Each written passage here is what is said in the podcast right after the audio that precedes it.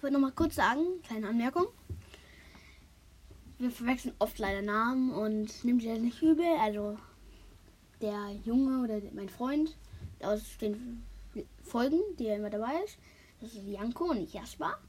Und ich bin nicht Johann, sondern Janko, Jasper und Johann sind das Triple J-Team. Also verwechseln und jetzt ich bin Snoop. Also ich möchte jetzt nicht meinen richtigen Namen sagen, deswegen nehme ich mir jetzt Snoop und Janko halt, heißt halt Janko. Und Janko ist halt Janko und ich bin Snoop. Und wenn er mich aus mal Johann nennt, ist das so, weil ich halt Ähnlichkeit mit Johann habe.